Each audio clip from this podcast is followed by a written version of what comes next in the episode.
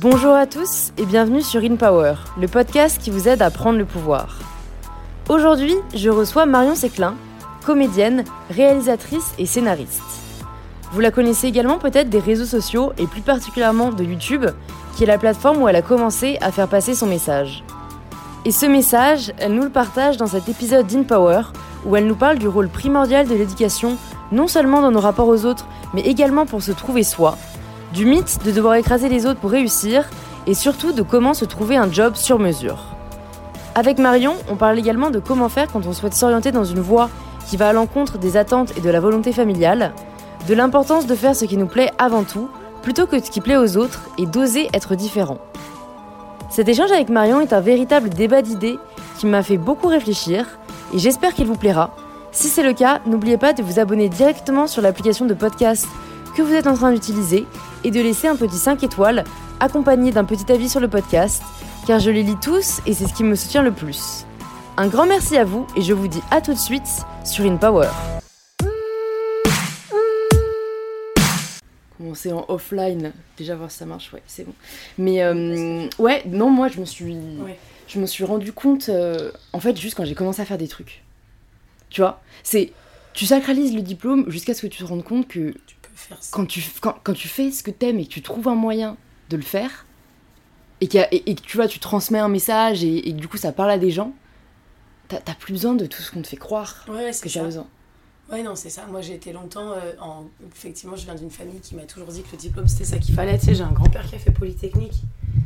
Donc, c'était en mode, euh, pardon, mais si t'as pas fait le. Enfin, Polytechnique, Ouais. juste. Tu vois rien. Et, euh, et j'ai jamais eu de diplôme à part mon bac. Du coup, euh, j'étais persuadée pendant longtemps que ça allait être un. que j'étais vraiment genre l'artiste de la famille, mais limite la. Tu sais, la, la saltimbanque un peu nulle. Mais pour le coup, ça, t'as très raison. et qui fait une, Ouais. école d'art dramatique. En France, c'est fait- vraiment comme ça que les artistes sont perçus. hein. Ouais. Et ça, c'est une spécificité, spécificité française. Ouais. La- la- L'artiste bobo, comme tu dis, qui porte des sarouels euh, et qui fume des pètes. euh, Et en fait, euh, déjà, j'ai jamais fumé de drogue, donc c'était pratique. Mais surtout, euh, j'ai compris vite qu'il ouais, il fallait faire que je faisais. Et j'ai rencontré plein de nanas, notamment chez Mademoiselle, qui passent chez Mademoiselle, qui étaient euh, en train de, tu sais, de finir leurs études, qui faisaient des stages, mais qui avaient déjà un talent de ouf et où on leur proposait un, un emploi et où elles disaient, bah non, je vais finir mes études. Et on était là, mais on te propose ce pourquoi tu fais tes études. Tu vois, il y a un truc qui se qui se chamboule dans la Mm. tête des gens, où le diplôme est plus important qu'un travail, alors qu'à la base, si tu as un diplôme, c'est pour avoir un travail. Genre, tu veux faire ça dans ta vie, tu veux être rédactrice pour un, pour un être, enfin, journaliste, rédactrice, peu importe. On te propose ce travail-là avant la fin de tes études, valorise plus l'expérience que le diplôme. Et euh, c'est très compliqué à expliquer, et en même temps, tu as aussi la pression des parents, la pression sociale, de attention. C'est super vrai. Et en plus, je pense que les gens s'en rendent compte de ça, mais trop tard. Ah bah oui. Et c'est là où, où je me dis, euh, en fait, on... il faut faire des trucs quand t'es étudiant. Ah ouais, Parce que comme ça, tu te rends compte par toi-même que euh, c'est c'est vraiment ouais en, en expérimentant et en trouvant ce que t'aimes faire que tu réalises en fait, euh, tu vois, même pendant ton diplôme que euh, bon, il va pas te servir à tant que ça. Après, l'idéal pour moi, c'est d'arriver à essayer de faire les deux, tu vois, parce que le problème, c'est que même si les mentalités évoluent, je pense que ça reste tu vois, une bouée de sauvetage. Ouais, mais et que si- après, j'ai aussi Si une autre si théorie. pas la confiance. Pour moi, un diplôme, c'est juste de la confiance qu'on te donne. Genre, pour moi, un diplôme, c'est la- c'est 5 ans de confiance en toi. C'est-à-dire que, enfin, quand tu fais un master, je veux dire. En gros, quand tu arrives avec un diplôme et que tu dis j'ai ce diplôme, les gens font waouh, voilà ce diplôme. En vrai, ils, ils, viennent- pas vérifier. Je dis pas qu'il faut mentir, attention. Je dis juste Pourquoi que- pas Je dis juste que quand moi j'ai fait mon école d'art dramatique, ça valait en soi euh, euh, une licence, mais c'était, c'était ne valait rien. Ouais. Et quand je suis arrivée en pour tourner sur les plateaux, la seule chose que j'avais grâce à ce diplôme, c'était pas que des connaissances et c'était de la confiance. C'était le fait de dire, en fait, moi j'ai étudié mon métier, donc je sais pourquoi je suis là. Donc ça t'a servi d'une certaine Ça manière. m'a servi, bien sûr, mais c'est ça, c'est la confiance. Je pense qu'il y a des gens qui pourraient réussir, et il y en a d'ailleurs des gens comme Donald Trump, c'est assez ouf. Mm. Tu sais, ces gens qui ont tellement d'aplomb que Mm. tu fais. pff, je sais pas comment tu fais, qui Mm. pourraient te faire croire n'importe quoi et te dire, ouais, Mm. ouais, non, mais en fait, je sais faire ça. Ouais. Et maintenant, je sais que je peux tout apprendre. Donc, j'ai beau, j'ai beau avoir qu'un diplôme et pas mille, je Mm. ferai toujours. Genre, j'ai commencé à réaliser il y a pas longtemps. De- dans ma réal, c'était clairement des trucs que j'ai appris avec l'expérience. Mais quand je suis arrivée, j'avais assez la confiance comme si j'avais fait une école de, de cinéma, tu sais. Ouais, je vois ce que tu veux dire. Et puis, euh, pas peur de dire euh, Ah non, euh, ça me. Ça me, ça me fait peur de, de faire ça, j'ai pas de connaissances techniques. euh. J'ai une autre théorie qui est peut-être que quand tu drop out ou que tu fais même pas d'études, que tu finis pas tes études, euh, pour le coup, t'as pas le choix pour réussir, tu vois. T'as la pression de, euh, de toute façon, euh, j'ai pas de diplôme euh, super officiel ou j'ai pas euh, trois masters. Ben là, j'ai plus le choix, faut que je me bouge le cul, faut que je fasse des trucs. Et, et c'est limite, à mon avis, ce qui peut pousser des gens à réussir. Enfin, tu vois, euh, en fait, le problème, c'est que on cite toujours les exceptions. Mais tu vois, avec Xavier Niel, je pense que c'est quand même une exception qui, qui- qui a le mérite d'être signalée parce que euh, le mec a dit fuck un an de prépa et aujourd'hui c'est la plus grosse fortune française, tu vois. Ouais. Et parce qu'il a eu cette niaque en fait de se dire, euh, bah tu sais Oui. quoi, j'ai la flemme de faire des études, j'aime pas, ça me plaît pas, bah je vais monter des boîtes et c'est terrain à marcher, tu vois. Ouais, c'est vrai. Je voulais te demander une petite question aussi euh, pour commencer un peu par. J'aime bien quand l'audience peut apprendre à te connaître de manière plus informelle. Pourquoi la boulette? Pourquoi boulette? Parce qu'en fait, elle est. Quand je l'ai reçue, alors c'est mon ancienne coloc qui me l'a offerte, Euh, enfin ma, ma première coloc, et euh, c'était pour mon anniversaire, elle me l'a offert un peu avant mes 19 ans, genre 2-3 jours avant. Et euh, elle m'a dit Je te l'offre avant parce que c'est c'est périssable. Et je m'imaginais qu'elle m'avait fait venir de la bouffe des États-Unis ou des fleurs, et je me disais C'est nul, les fleurs, enfin pardon, mais les plantes, tu sais, t'as 19 ans, tu t'en fous d'arroser des, des trucs. Et en fait, elle m'avait offert, elle m'a mis boulette dans une petite boîte à ballerines. Et elle avait un petit nœud autour du cou. Et, et quand elle était déjà hyper fluffy quand je l'ai vue. Et je l'ai la- je l'ai trouvée tellement mignonne. Je voulais qu'elle ait un nom, mais pas Cucu la praline, tu sais. Je voulais pas qu'elle s'appelle genre Pimprenelle ou euh, un truc un peu genre euh, bijou. Ouais. surtout pas. Et j'ai dit j'aimerais un truc qui soit et mignon et en même temps un petit peu de, un petit peu de, un petit peu badass quoi. Et comme elle était extra fluffy, ma coloc a dit bah boulette et j'ai fait mes boulettes, mais évidemment. Évidemment il y a la petite référence à Diams, la boulette qui est quand même une super chanson de ma génération Ouais. de quand j'étais ado. Mais euh, sinon, c'était purement euh, physique. C'était purement parce qu'elle ressemblait aux petites boules de Swift dans le voyage de Chihiro, celles qui viennent baigner le charbon dans le, dans le four. Et elle, elle ressemblait à ça. Et elle était hyper mal coiffée. Elle était pas contente d'être dans une boîte à ballerines. Et, et j'avoue, j'ai chialé quand je l'ai reçue. Précisons que c'est un chat, parce Oui, qu'on pas chat, encore pardon. précisé. Ouais, Oui, ok. Non, parce que euh, en fait, je crois que c'est comme ça que tu te définis plus ou moins sur les réseaux sociaux. J'ai dû voir ça dans ta bio Insta ou Alors quoi. dans ma bio Insta, je dis compte officiel de Boulette. Voilà, c'est pour ça. C'est euh, parce que j'ai beaucoup posté de photos d'elle, elle est beaucoup dans mes stories et je me rends compte que quand je la mets pas, les gens sont en attente d'elle uniquement. Ah, c'est génial. ouais. Bah alors, Marion, on aime bien ta vie, mais euh, ouais, Boulette, elle manque, chat. quoi. Ouais, ouais. Donc du coup, ma blague, c'est de dire sur Instagram, c'est le compte officiel de Boulette, mais parfois elle me permet de poster des trucs. Ce qui est faux, en vrai, je poste plein d'autres trucs, mais il y a plein de gens qui me disaient, ah, on voit trop ton chat, d'autres qui me disaient, on voit pas assez. Puis j'ai pas ouvert de compte pour mon chat parce qu'il faut pas non plus déconner. Je Yeah. pense que le jour où je débat. fais ça, c'est vraiment que j'ai plus de travail, quoi. c'est que je m'ennuie, que je sais pas quoi faire de mes, de, mes- de mes jours fériés. Parce que bon, en fait, on peut le dire maintenant, toi, tu es euh, comédienne, auteure et réalisatrice. Ouais. Euh, Est-ce que tu peux nous dire quelle a été la première vidéo dans laquelle tu as joué et quel souvenir tu en as?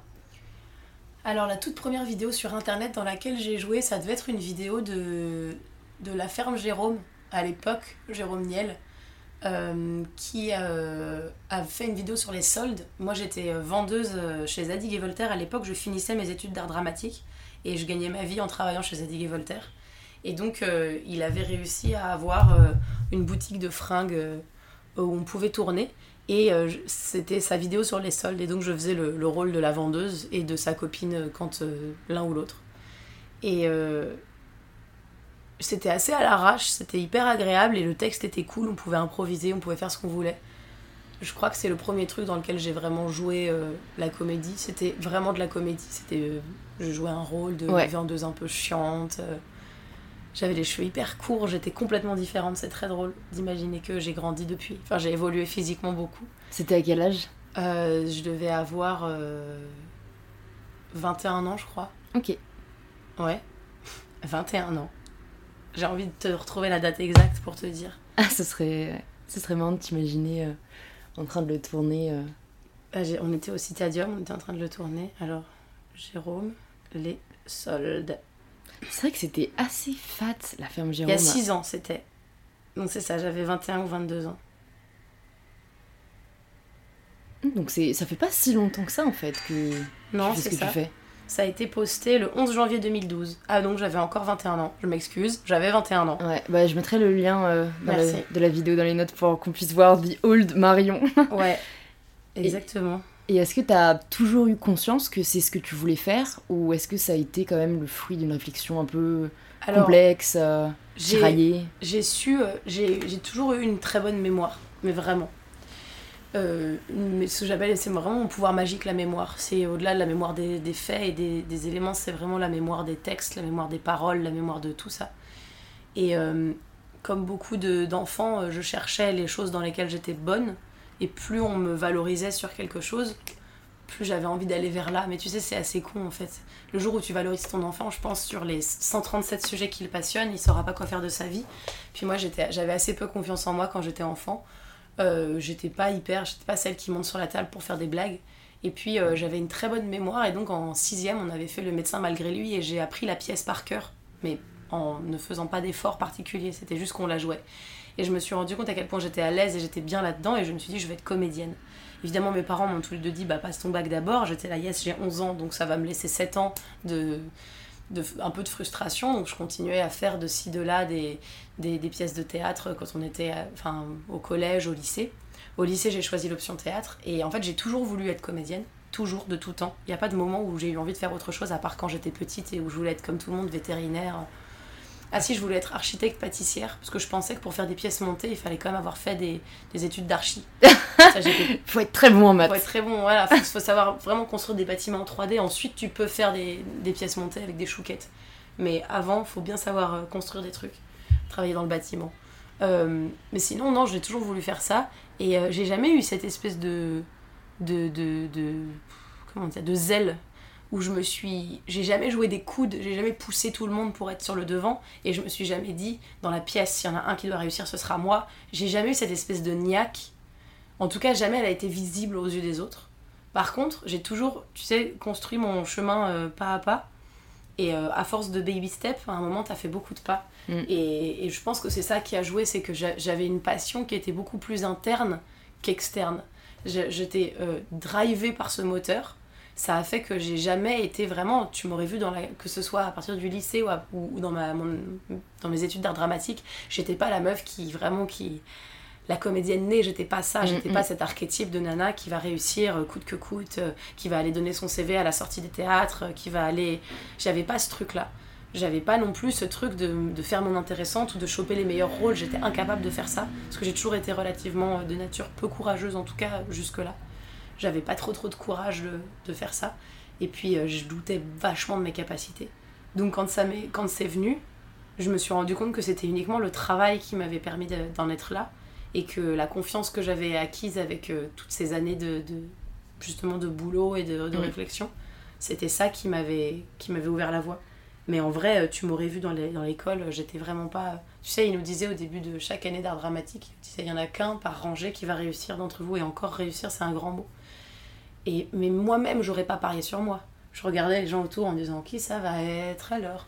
Parce que je me disais, euh, moi j'aime faire ça pour le moment, mais est-ce que j'aurais la. Je sais pas, j'étais guidée, j'étais guidée par un moteur interne qui me disait ça va le faire, tu vas voir, ça va le faire. En fait, d'après ce que tu me dis, j'ai l'impression que t'étais pas dans l'urgence.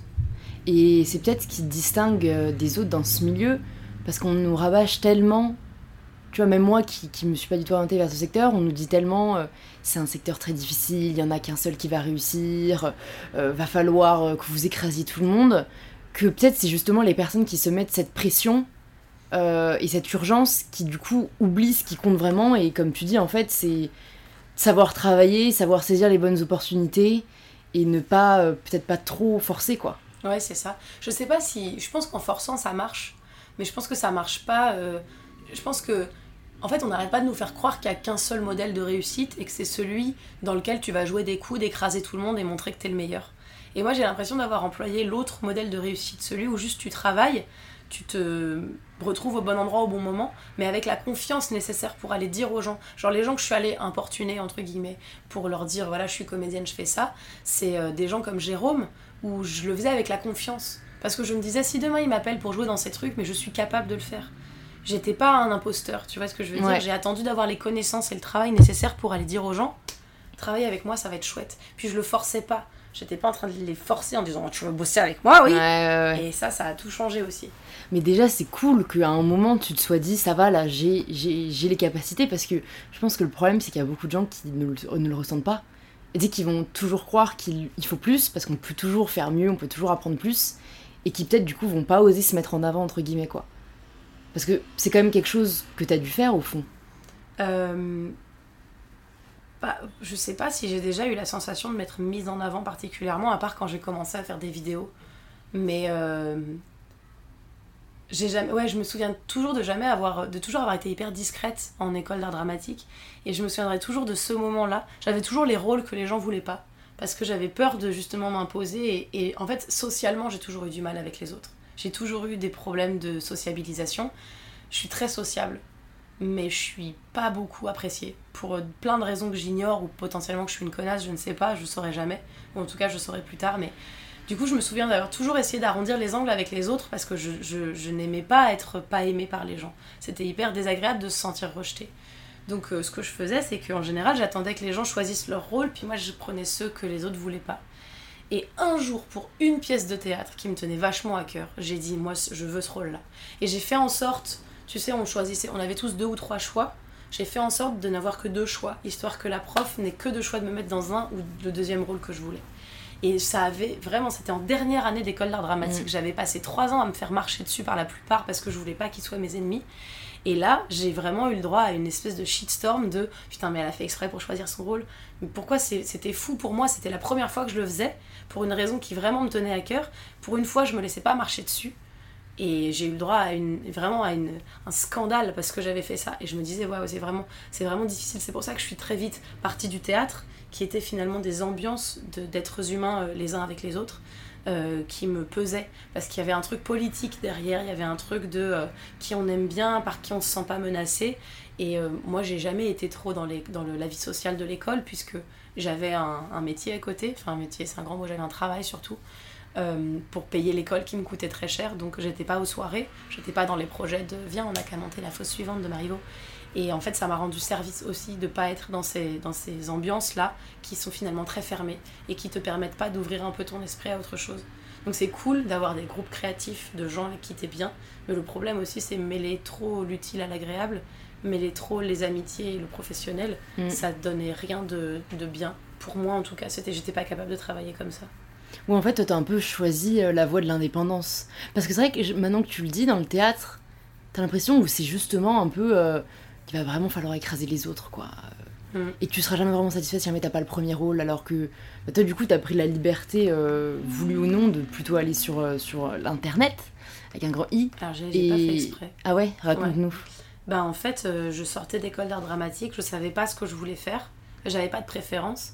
Le théâtre, ça m'allait, mais je m'entendais pas assez bien avec les gens pour être dans leur petit groupe de création je j'avais pas beaucoup j'avais aussi pas beaucoup de pièces que je voulais monter. C'est à dire que j'aimais le théâtre mais fort fort. Mais j'aimais certaines pièces particulièrement et il y en avait qui me tenaient tellement à cœur que je savais que si je les montais je mettrais du cœur. Mais il y avait plein de pièces où je me disais non j'ai pas envie de jouer n'importe quelle pièce. C'est pas tout le théâtre quoi. J'ai pas envie de me retrouver à jouer n'importe quelle suivante dans n'importe quel bouquin de Racine Molière ou je ne sais quoi. C'était vraiment euh, ouais, un Cyrano de Bergerac, mais tellement je mettrais du cœur et de l'âme à l'ouvrage, alors que euh, rejouer euh, le médecin malgré lui, ça, ça je m'en foutais quoi. Je trouvais que ça, en fait, ça, c'était très bizarre, c'était comme si déjà d'emblée ça manquait de fond pour moi, et où je me disais c'est cool, mais là ça manque de fond. Euh, ça manque de, ça manque de, d'utilité, ça manque de pourquoi est-ce qu'on irait revoir le médecin malgré lui 160 000 ans après que ça a été créé, tu vois. J'avais du mal à voir ça, donc je me disais le théâtre, bof, pour plein de raisons. Puis finalement, euh, mais j'aimais ça, hein. j'aime aller au théâtre, j'aime lire du théâtre, j'aime bien voir du théâtre moderne, ancien, peu importe. Juste, moi, je me sentais pas à l'aise là-dedans. J'avais besoin déjà de mettre du cœur dans ce que je faisais parce que sinon ça allait pas fonctionner. Je voulais pas juste jouer pour jouer, je voulais jouer parce que ça me brûlait, je voulais jouer parce que ça changé les choses. C'est vrai que maintenant que tu le dis, en fait, c'est assez paradoxal quand on y pense parce que pour moi, un artiste, c'est un créateur et, donc une personne qui a vraiment ce besoin de créer, alors que en fait quand t'es es euh, comédien ou, ou, ouais juste au théâtre, tu dois reproduire ce qui a déjà été fait. Et oui, d'une certaine manière, tu vois, tu te l'appropries, tu te mets dans la peau du personnage, etc. Mais maintenant que tu le dis, c'est vrai que je pense qu'on doit ressentir, quand on est artiste, une certaine frustration parce qu'on crée pas à 100%. Ouais. tu vois, quand on est comédien, c'est sûr. Quand on est comédien, finalement, on crée on crée avec une matière qui existe déjà. Et, euh, et en même temps, c'est deux métiers différents d'écrire et de jouer. Et heureusement que tous les comédiens sont pas auteurs parce que je pense que pour la plupart, euh, ce serait pas de très bonne qualité. Parce que justement, il y a un truc en fait de, de réfléchir par soi-même. Quand tu es comédien, tu réfléchis par toi-même le parcours intérieur de ton, de ton personnage. Tu réfléchis pas par toi-même ce que tu vas dire ou ce que tu vas véhiculer. Ou... Et ouais, je crois qu'il y a un côté frustrant pour, euh, pour plein de gens. Mais en même temps, euh, moi, c'était juste que je me sentais pas à l'aise là-dedans. J'avais pas envie de défendre des choses qui me, me brûlaient pas. C'était du coup, j'ai continué à bosser chez Zadig et Voltaire et c'est Internet qui est venu me chercher puisque j'ai écrit à Jérôme un jour sur Facebook et on s'est liés d'amitié, on est devenus vraiment proches. Et à ce moment-là, il avait besoin d'une comédienne et moi j'étais comédienne et j'ai jamais trop réfléchi au parcours. C'était très bizarre, je me suis jamais dit euh, mais non mais moi je veux faire du cinéma. Donc je vais pas passer par ce truc-là c'est ça qui est venu me chercher, c'est ça que j'ai pris, ça me permettait de faire ce que j'aimais, ça m'a permis de me former, ça m'a permis de, découvrir des tonnes de trucs sur moi. Et euh, je regrette pas du tout d'être passée par là. Aujourd'hui, la conversion est un peu plus compliquée à faire, mais euh, moi je viens d'un monde où on me disait il te faut une bande démo, et pour avoir une bande démo, faut tourner dans des trucs. Et pour tourner dans des trucs, bah, faut avoir du matos. Et mm. là, j'avais tout ça. J'avais des textes modernes, j'avais du matos, j'avais en fait, Internet, c'était juste l'endroit où c'était facile. C'était un peu l'équivalent des scènes ouvertes à l'époque de, j'allais dire mes ancêtres, mais pas du tout. À l'époque de la génération au-dessus de moi. Ouais. Tu sais, tous les humoristes, la troupe du Splendide, tous ces trucs-là, c'était, c'était ça. Eux, leur Internet, c'était des scènes. Euh, moi, mon, bah, mon internet, c'est internet du coup. ça marche pas. Est-ce que quand t'as contacté Jérôme sur Facebook, tu le connaissais déjà un peu ou c'est vraiment ça a été du cold call? Ça a été du complètement. Eh, salut, tes vidéos sont drôles. Oui, qui es-tu? Et on a parlé comme ça. C'était en 2012, tu m'as dit. Parce que YouTube était déjà assez un peu développé, quoi. C'était en 2011 encore, quand D'accord. Parce que tu vois, là, je pense que ce serait un peu plus compliqué d'envoyer un petit message à Norman ou Cyprien. Coucou, j'aime beaucoup tes vidéos. Est-ce que tu cherches quelqu'un pour jouer dedans Ouais, ouais. Euh, moi, j'ai même pas écrit ce que tu cherches. En vrai, je lui ai même pas proposé, c'est lui qui m'a proposé. Ok. C'était vraiment euh, juste moi, il me faisait trop rire, donc je lui ai écrit. Puis on rigolait beaucoup par message, on se, on se cherchait pas mal. Et c'était drôle parce que euh, voilà, il, il c'était à l'époque où pareil sur Facebook, tu commençais à accepter des gens qui n'étaient pas tes amis dans la vie. Ouais. Et, et, du coup, on a parlé, on s'est fait rire, puis on s'est rencontrés. Et, et c'est plus tard dans notre amitié que c'est venu. Donc je l'ai rencontré en 2011, mais effectivement, c'est pas avant fin 2011, début 2012 qu'il m'a proposé de jouer dans ses vidéos. D'où l'importance parfois de juste faire savoir aux gens qu'on aime ce qu'ils font, quoi. Ouais, c'est ça. Puis c'était vraiment un hasard, j'avais absolument pas derrière la tête l'idée de me dire je vais jouer dans ces vidéos, surtout qu'en plus c'était pas le plus gros des youtubeurs, c'était encore un petit youtubeur. Mm. C'était un c'était encore à l'époque où il faisait des trucs sur la télé-réalité, tu sais. Avant De, faire euh, Jérôme dans le métro, Jérôme fait les soldes, Jérôme, euh, Jérôme fait caca. C'était vraiment juste. Euh, c'était vraiment juste. Des, un, il faisait des, des, blagues sur la télé-réalité, ça me faisait rire avec une amie à moi qui habitait chez moi à l'époque, on rigolait beaucoup c'est elle qui m'a dit vas-y mais parle-lui sur Facebook, tu verras, il est trop cool. Et effectivement, euh, j'avais pas grand-chose à demander, donc j'avais rien à perdre, c'était pratique. Ouais, mais encore, je pense que certaines personnes se, mettent peut-être des barrières, quoi. Donc, euh, je pense qu'il faut pas toujours réfléchir à, l'après, quoi. Comme tu dis, euh, au pire, tu t'affiches. Enfin, tu vois, il y a, y a très très peu d'enjeux, quoi. Non, c'est clair. Et du coup, ouais, je me suis fait un, petit kiff en regardant pas mal de, tes vidéos ah. que tu as fait pour Mademoiselle notamment. Ouais. Et, alors, euh, j'ai commencé, je crois, par euh, celle, euh, tu sais, le hashtag T'es féministe, mais. Il y a une partie qui m'a fait super rigoler. Quand tu décris la féministe, en fait, et que tu dis. quand on pense à une féministe aujourd'hui, on pense à une femme qui ne s'épile pas, qui se balade les seins nus et qui brûle son soutien-gorge avec un briquet. Et en fait, c'est super vrai.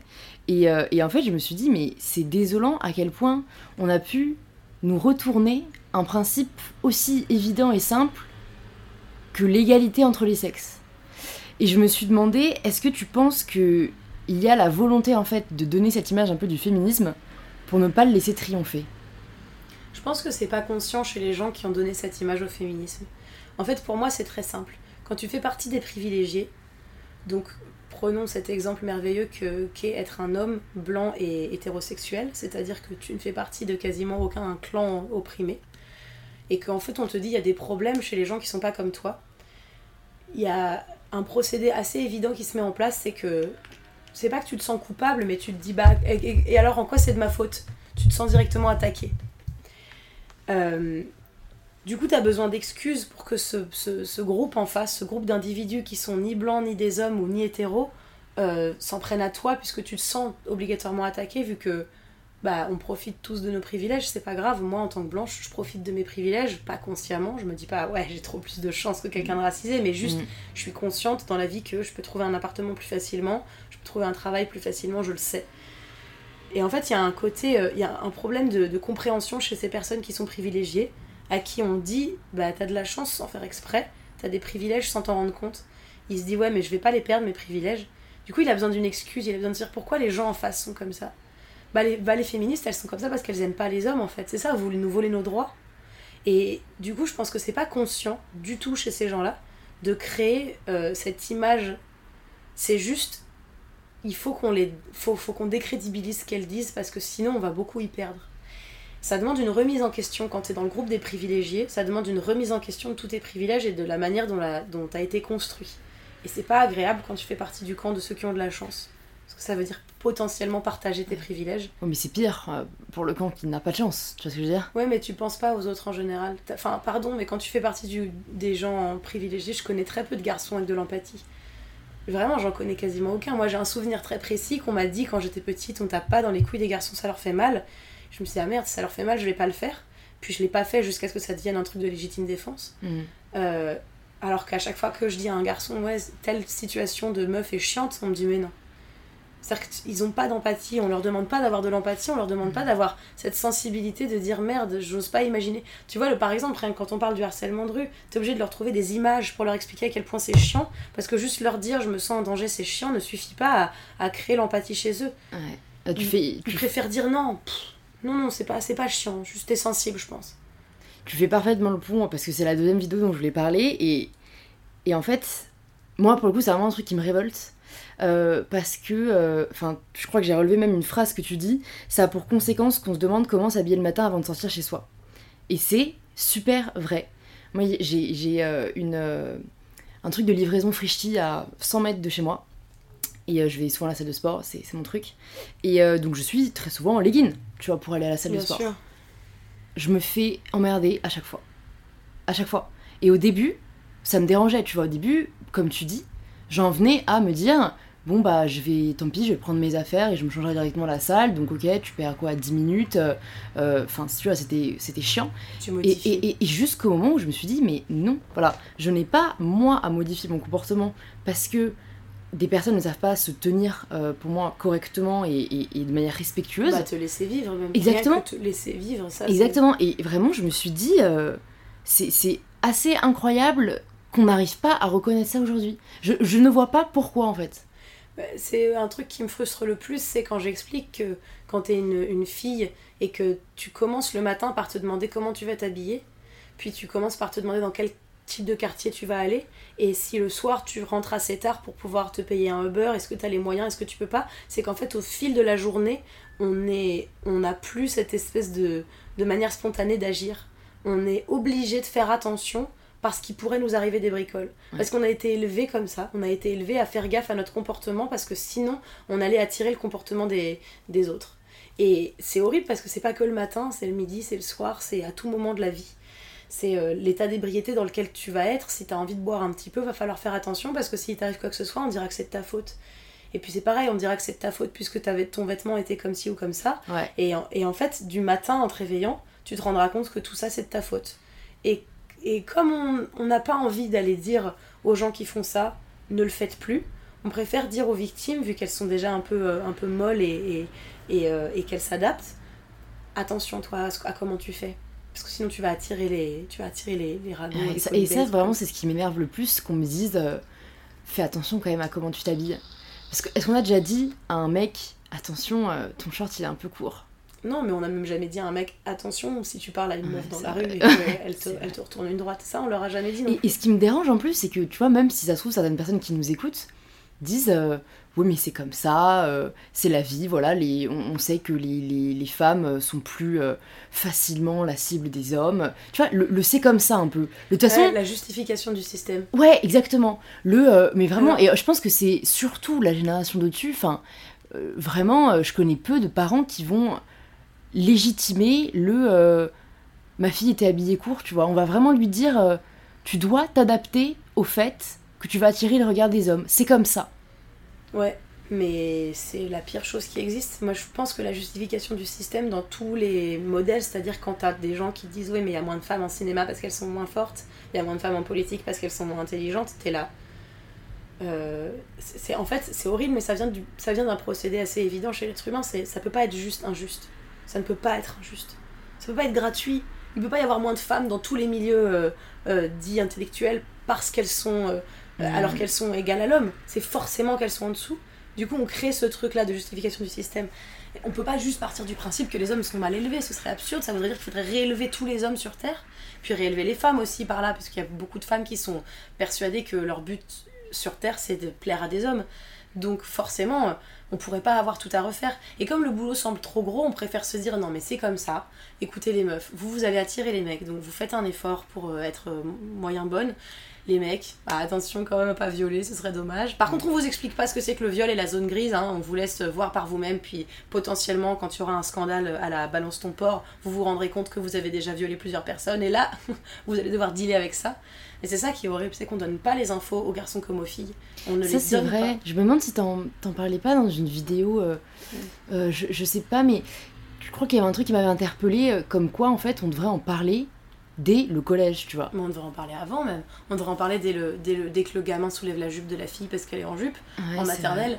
On devrait en parler en primaire. Mais est-ce qu'il s'en rendrait compte, tu penses, dès le primaire ouais, Parce qu'au moins en collège, tu sais qu'il commence à avoir une conscience. mais Le euh, consentement, il faut, il faut qu'il le comprenne. En fait, il faut que même nous, adultes, on comprenne. J'ai un neveu. Et euh, j'aime mon neveu plus que tout sur Terre. Et Dieu sait que j'aime pas les enfants. Euh, je trouve que ça parle beaucoup et ça fait du bruit et ça a des horaires. Enfin, ça m'arrange pas. Je pense que les enfants, ça m'arrange pas. Mais lui, il est merveilleux. Et j'ai toujours envie de lui faire des bisous quand il était tout petit et qu'il voulait pas me faire de bisous, je lui faisais un bisou de force, entre guillemets. Mais parce que je suis sa famille, je suis sa tante, je me dis, bah voilà, c'est normal. Puis ça m'a frappé, je me suis dit, mais attends, ça commence là le consentement. Ça commence là où si un adulte le force à lui faire un bisou parce que l'adulte en a envie, lui il va se dire, ah donc quand je dis non, ça n'a pas de valeur. Et à partir de là, plus jamais je l'ai forcé à me faire un bisou ou quoi que ce soit. Il y a un truc de politesse, c'est tu dis bonjour et tu dis au revoir. Ça, c'est la politesse.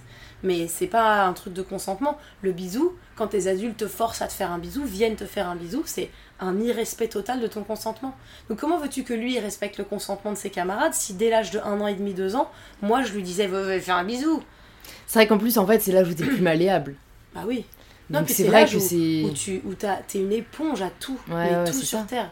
Euh, si, si ça t'angoisse qu'on vienne te faire des bisous dans ta vie, après tu vas garder une euh, frustration. Euh, Exactement. Et pour les filles, c'est pareil. On a, on a tous les ans des scandales sur une petite fille qui est venue à la maternelle avec une jupe et la maîtresse lui a dit faut pas qu'elle mette de jupe, sinon. Oui, on est dans un milieu où c'est aux femmes qu'on va demander de faire attention parce que c'est celles qui écoutent, c'est celles qui ont de l'empathie et c'est celles qui sont conscientes qu'il y a un monde autour d'elles qui les entoure. On demande pas aux garçons de faire ça parce que ce serait quand même vachement chiant et long et on préfère pas. Mais si tu commençais à leur parler du consentement, à leur parler du non par exemple, dès la maternelle, la primaire, puis au collège, tu commences à leur raconter que euh, euh, si une fille dit non, elle a le droit de dire non, mais pas non parce que parce qu'elle a quelqu'un, pas non parce qu'elle est elle juste non, elle a le droit de pas vouloir. C'est vrai. Et dire au mec que c'est pas à eux d'aller draguer tout le temps, c'est pas à eux sans cesse d'aller faire le premier pas, c'est pas à eux de tout le temps chercher à tremper leurs biscuits. Tu rétablirais un truc d'équilibre en disant aux filles, vous pouvez aussi aller draguer, ce qui mettrait la drague sur un pied d'égalité entre les hommes et les femmes. Les mecs arrêteraient de dire, ouais, mais nous, on vous arrête dans la rue parce que c'est toujours à nous d'aller draguer. Ouin, ouin. Euh, mm. Arrête, si t'as pas envie de draguer, drague pas en fait. Regarde, moi j'ai très envie de draguer, je drague que la société me, me le dise ou pas, c'est mon choix. Et puis euh, dire euh, aux garçons comme aux filles, quand quelqu'un te dit non, c'est non. Quand quelqu'un porte une jupe, il a le droit ou elle a le droit. Et juste laissons-nous tranquilles. Mais c'est qu'on est élevé dans ce système tellement organisé comme, une, comme un bâtiment que si tu te dis merde, si je dégage ce pilier-là, est-ce que tout va s'écrouler? Peut-être oui, mais ce serait bien. En fait, ce qui est dingue, euh, je me rends compte quand, enfin, en parlant, c'est on est les premiers en France à vouloir faire la révolution, à vouloir faire des réformes, enfin surtout en ce moment, euh, et euh, au niveau politique et économique, mais au niveau social, c'est vraiment autre chose quoi. je me dis mais c'est dingue, pourquoi? Après en, fait j'ai la réponse entre guillemets, c'est que en, politique et en économie, tu as des résultats concrets derrière. Tu peux mesurer entre guillemets les progrès. Alors que les changements sociaux, ça prend du temps et, et un président sera pas réélu là-dessus quoi. Donc euh, c'est quelque chose qui ne se mesure pas et, euh, en fait on veut vraiment euh, le résultat tout de suite quoi. Mais c'est hyper intéressant quand même. hein. Il faudrait, je pense que j'ose espérer que si on a plus de femmes au pouvoir, elles mettront en place ce genre de mesures parce que franchement, Bah, au fond, tu vois, c'est pas si compliqué. Il faudrait juste qu'il y ait une matière à l'école, égalité des sexes, tu vois. Ou Mais bienséance, attends, enfin tu. L'éducation civique ne, sait- ne sert qu'à nous apprendre les présidents de la 5ème République, Ouais, dont on clair. se carre le cul arrivé à l'âge de 20 ans. Euh, c'est très sympa de savoir des choses sur notre beau pays, mais effectivement, mais, mais même il y a un truc moi qui me choque, c'est qu'on débat pas, quasiment pas. On n'a pas de débat. Euh, le fait de dire en éducation civique on va parler d'égalité des sexes, on va parler de justification du système, on va parler d'éducation des filles, on va parler de représentativité des personnes de couleur, rien que ça, et on débat. Et Et, on allez, apprend on débat. des Et tu débats avec quelqu'un qui a vécu le racisme. Et tu, et tu apprends, par exemple, c'est ça, c'est ouf, apprends le, le mot systémique. Apprends comment fonctionne le système. Et, et- mais juste apprends aux gens à réfléchir par eux-mêmes et à débattre les uns avec les autres. Moi, j'ai découvert ça tellement tard dans ma vie. Donc aujourd'hui, je comprends là où j'ai des schémas de réflexion et là où j'ai ré- réussi à réfléchir toute seule. Mais putain, c'est chiant de se dire que on va en éducation civique, quoi. Il faut voter, c'est un droit, mais également un devoir. Ouais, et résultat, à mon avis, le travail est pas si efficace parce que quand on voit les taux d'absentéisme, euh, c'est que les gens ne se sentent pas si impliqués que ça, Ah quoi. non, mais de toute façon, le système scolaire est complètement con du début jusqu'à la fin. C'est vraiment ça. Ah, et Enfin, toi, t'as dire, vraiment un dégoût un Bah, peu envers. moi, euh, moi, moi, déjà, j'avais pas de phobie scolaire, mais j'ai jamais aimé l'école, jamais. Mais c'est à cause, encore une fois, de ce truc de sociabilisation. J'ai- toujours pas apprécié être avec d'autres gens et qu'on me force à être avec d'autres gens.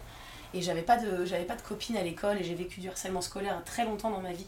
Je pense qu'il y avait écrit sur mon visage, vous pouvez me bolosser. C'est Bienvenue. dingue parce que tu vois, quand on te. Là, quand on échange et tout, euh, je, je m'en serais jamais J'ai pas envie douté. de me bolosser, c'est drôle. Non, j'ai pas envie de te poser. Et tu vois, j'ai même pas cette. euh, Comme tu disais, euh, t'es pas particulièrement apprécié ou tu dégages quelque chose de, de négatif, pas du tout.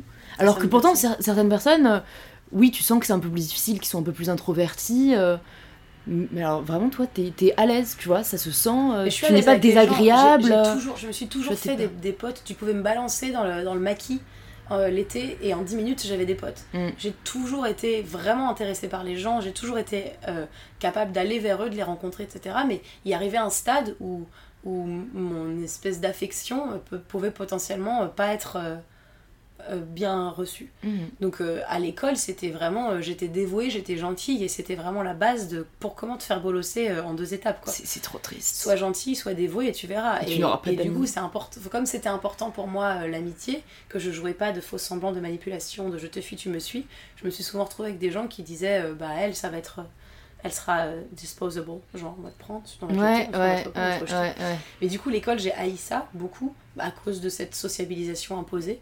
Euh, et puis, le système scolaire en lui-même, ah, c'était chiant d'apprendre par cœur. Il y avait à aucun moment un moment où j'ai l'impression d'avoir réfléchi par moi-même, d'avoir émis une hypothèse, même en philo. Même en philo, c'était vraiment. Et encore la philo, de toute façon, elle arrive la dernière année de tout ton système Ouais. scolaire. Mais c'est un truc aussi qui, qui me désole. Ouais, mais là, je Pourquoi tu fais de la philo qu'en mais- dernière année, quoi Non, mais ça a aucun sens. Ouais. Et euh, c'est ça, c'est limite pour te dé- pour déculpabiliser l'école, faire si si on leur a appris à réfléchir par eux-mêmes, ils ont fait philo.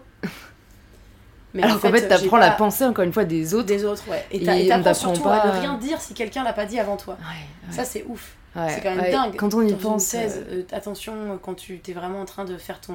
Je sais plus comment ça s'appelle là, ta, dissertation ta dissertation, tu. euh, vraiment, si tu cites quelque chose sans que quelqu'un d'autre l'ait dit avant toi, ça n'a pas de valeur. Ouais, c'est vrai. ah bon? Ok. Vraiment Ah, cool. c'est vrai, maintenant Ah. que tu le dis. Ouais. Et c'est ouf d'avoir ça, rien que d'avoir ça, c'est ouf. Mais euh, ouais, non, j'ai pas apprécié l'école, je trouve que le système il est pas adapté.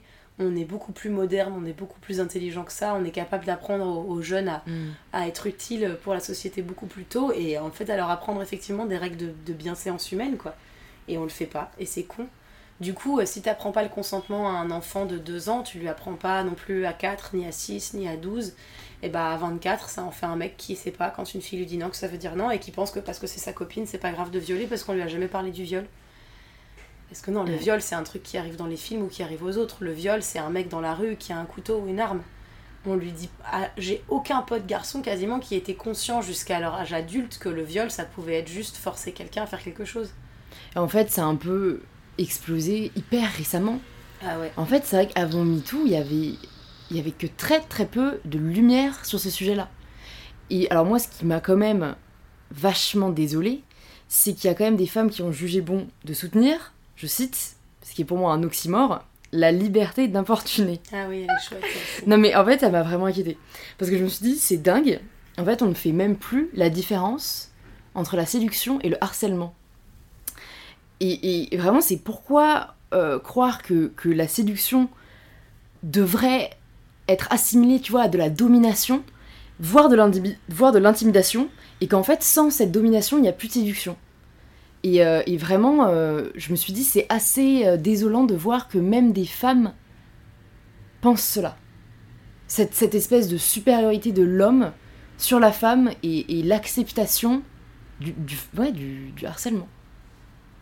Je sais pas ce que t'en penses. Non mais oui, je suis assez d'accord. Il y a, ce... En fait, il y a ce truc sous-jacent que la femme a tellement de tout temps été dominée aujourd'hui encore, elle a besoin de caresser son, dominant dans le sens du poil pour lui dire non mais c'est pas de votre faute, vous avez le droit de nous draguer dans la rue, pardon, on voulait pas vous blesser en vous disant non, parce qu'après c'est vrai que on vous interdit à faire des choses et enfin on vous interdit de faire des choses et c'est pas cool pour vous. C'est ce truc sans cesse d'excuses et c'est la raison pour laquelle d'ailleurs la plupart des femmes ne sont pas conscientes quand elles se font emmerder parce qu'elles ont intégré ça comme un système normal. Et effectivement, le fait d'être dominé, c'est devenu notre norme et c'est devenu le truc dans lequel on est hyper à l'aise parce qu'au moins on sait être dominé. Mais même moi, je sais être dominé hyper bien. Un mec me drague dans la rue, je lui dirai jamais euh, Excuse-moi, euh, tu m'importunes, je souhaiterais que tu respectes euh, ma volonté de marcher dans la rue sans que tu m'arrêtes. Bonne journée. Je ferais Oui, bonjour. Non, c'est c'est gentil, mais je peux pas, j'ai quelqu'un. Tu vois ce que je veux dire? On est élevé à, à être des bonnes victimes. Mais vraiment, on, Mhm. est, on est pétri depuis qu'on est toute petite à être des victimes correctes. Donc aujourd'hui, on voit un grand mouvement de nos consoeurs qui se rebellent contre ce truc-là, et beaucoup de femmes qui ont, été, qui ont grandi là-dedans et qui ont la sensation que c'est un compliment de se faire draguer dans la rue. La séduction, c'est une manière de nous valoriser. Ouais, je vois ce Parce que, que pour une que tu femme, dire. être belle, Tu devrais être fière de Ouais. t'être fait draguer dans la rue. ouais, attends, t'es Euh, jolie, ça veut dire, eh, t'es Ouais. validée comme jolie aux Ouais, yeux d'un mec que tu ne connais pas, bravo à toi. C'est ça. C'est hyper compliqué de, de leur dire casse-toi parce qu'en plus le truc c'est qu'ils sont eux aussi hyper victimes de ce système là c'est que les mecs qui draguent dans la rue ils sont pas des c'est pas des vrais dominants. C'est des dominants systémiques c'est des mecs. Si tu vas leur dire Oh, je suis désolée pour toi. Tu crois que c'est un- tu crois que c'est bien ce que tu fais mais c'est pas bien tu crois que ça va t'aider dans la vie ça va pas t'aider c'est un, truc de condescendance où moi je vois bien que les mecs ils sont élevés dans le même système que nous et s'ils croient que tout ça c'est normal, c'est pas parce qu'ils ont décidé d'être des dominants, c'est parce qu'ils ont été élevés comme ça. Mm. Et je te dis, je reviens sur ce truc de, de, de, de balance ton porc, c'est le nombre de mecs qui ont fait non, mais les meufs, vous en faites pas un peu des caisses. Et je leur ai dit pourquoi tu pourquoi t'es sur la défensive si t'as rien à te reprocher? C'est parce qu'en fait, ils ont pas rien à se reprocher.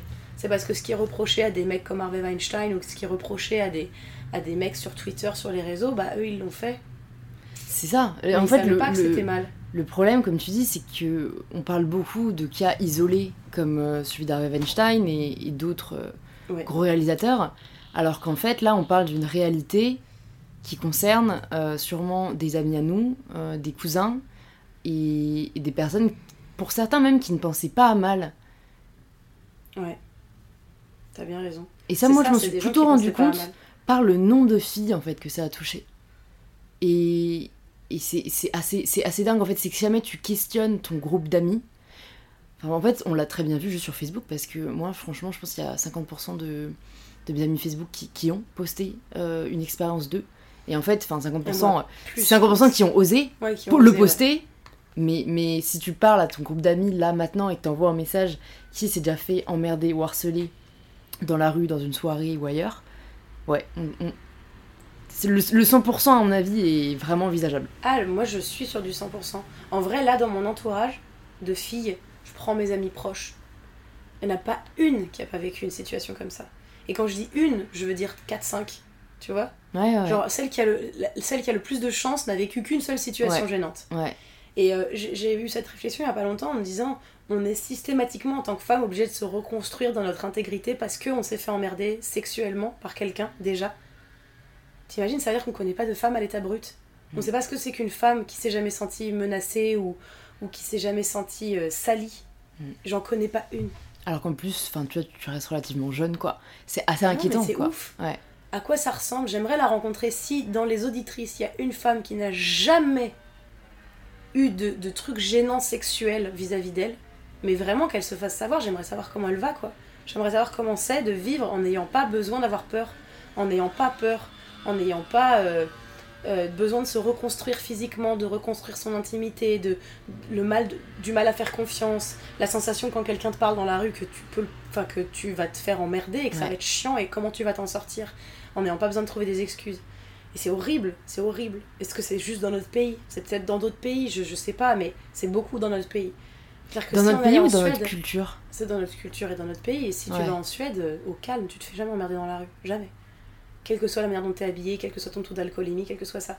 Toi, tu disais qu'on allait changer quand on aurait des dirigeantes, mais euh, moi, j'ai eu la chance, euh, ou pas, de rencontrer Laurence Rossignol, qui a quand même euh, le même discours que mon père. Sur le fait que bah, si les femmes euh, voilà, se font emmerder sur Internet notamment, elles ont qu'à pas aller sur Internet. Oui, mais tu vois, comme tu dis, dans les pays du Nord, c'est des pays où t'as autant de femmes que d'hommes Oui. au gouvernement, voire même en Islande où t'as une femme qui est présidente, et c'est là où ça se passe le mieux, tu vois. Donc moi, c'est ça qui me donne de l'espoir. En fait, le problème que tu cites, c'est que nous, on est encore dans la génération, euh, les, enfin, les dirigeants politiques sont encore de la génération précédente. Ouais, J'espère que dans la prochaine génération, tu vois, si on arrive vraiment à cet équilibre homme-femme au gouvernement, euh, on arrive à, enfin, à faire passer nos idées. Et tu vois, c'est révélateur, hein, j'allais dire, imposer nos idées. En fait, non, tu vois, c'est juste Ouais. dire euh, la vérité. Mais c'est pour ça que moi je crois beaucoup en la discrimination positive. C'est que dans un premier temps, j'imagine que tu dois connaître ça, t'aimes Mm. pas faire partie du quota de meuf. T'aimes bien qu'on t'ait prise parce que t'es intelligente et que t'es cool et que tu bosses bien. Bah en fait, moi j'ai passé ma vie à faire partie du quota de meuf. Au début, ça me gênait. Je me disais, mais non, c'est pas parce que je suis une meuf que je suis. Et en fait, à un moment, j'ai fait, tu sais quoi? Je fais partie du quota, je vais leur montrer. Je vais leur montrer, dans très peu de temps, ils auront oublié que je fais partie du quota. C'est-à-dire que dans très peu de temps, je leur aurais prouvé qu'ils m'ont pas prise non pas parce que j'ai un vagin, mais bien parce que ce que je raconte, ça a du sens. Ce que je dis et ce que je fais, ça a du sens et c'est de qualité. Ouais, ouais. ouais il faut Et- savoir l'utiliser comme une il faut- force. Voilà, il faut savoir se dire, ok, légiférons un poil. Au début, ça nous fera tout chier.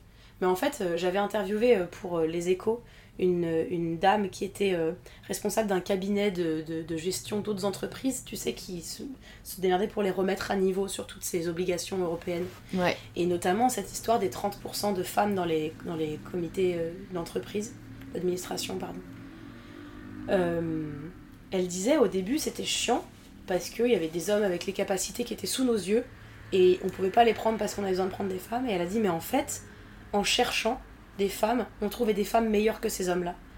C'est pas qu'il y en a pas, c'est juste qu'on a la flemme de les chercher. Et c'est Ouais. pareil dans tout. Et qu'elles n'osent pas se manifester, en fait. Bien sûr.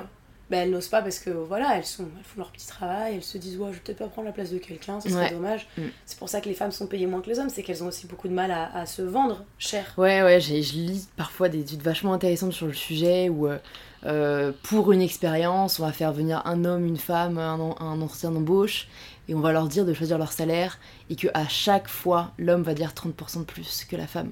Ouais, mais en ayant On se dévalorise, 30% quoi. de moins de capacité. Parce que moi j'ai vu ça aussi, le nombre, de, le nombre de nanas qui postulaient à un poste où elles avaient 100% des aptitudes versus Ah le nombre de mecs qui postulaient au même poste en n'ayant que 70% des aptitudes. Les mecs postulent. Tu sais, ils jouent tout pour le tout. Mais euh, j'avais très bien vu ça à un moment dans un Nikon Film Festival, ils remettaient un diplôme, enfin ils me remettaient un trophée. Et euh, la nana qui a gagné le prix du jury, elle, elle était désolée, elle était contente, elle, était, elle remerciait. Et les mecs qui ont gagné un prix, euh, je ne sais quoi, ils étaient là, Cédric Clapiche, voici notre CV, alors qu'ils avaient gagné un prix en dessous d'elle et que bah ils ont osé quoi, c'est tout. C'est un truc de, on met pas les femmes en confiance, mais le système scolaire ne met pas les femmes en confiance justement. C'est pour ça aussi que je hais le système scolaire. C'est que moi j'ai été élevée par une mère qui m'a toujours dit que j'étais un être humain, qui m'a jamais dit il y a des trucs de filles, des trucs de garçons. Je suis arrivée en maternelle, j'ai été genrée en maternelle. J'étais une petite fille. Tu penses que c'est uniquement à l'école? Parce que j'ai vraiment l'impression que c'est plus global que ça, tu vois. Je pense pas que ce soit. euh, Enfin, en fait, l'école participe à générer, à mon avis, des clichés qui sont plutôt sociétaux, tu vois. Bah, C'est juste que l'école, bah, t'es avec des garçons et des filles, donc eux, ils vont un peu tous répéter ce qu'on leur a dit. Ouais, mais les... oui, bien sûr, mais c'est ça en fait. Faudrait pas euh, grandir avec d'autres gens. Faudrait grandir seul dans une cave, ce serait super.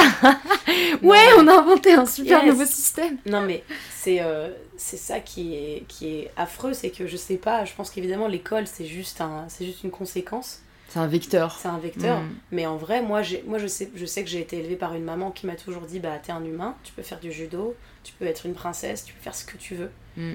Et très vite, je lui ai dit non, ça c'est un truc de garçon, ça c'est un truc de fille. Ouais. Donc potentiellement Ouais, c'est ouais. les autres, potentiellement c'est mes enseignants, potentiellement je sais pas. Mm. Mais le, pro- le fait est que euh, j'ai grandi avec ces trucs-là quoi.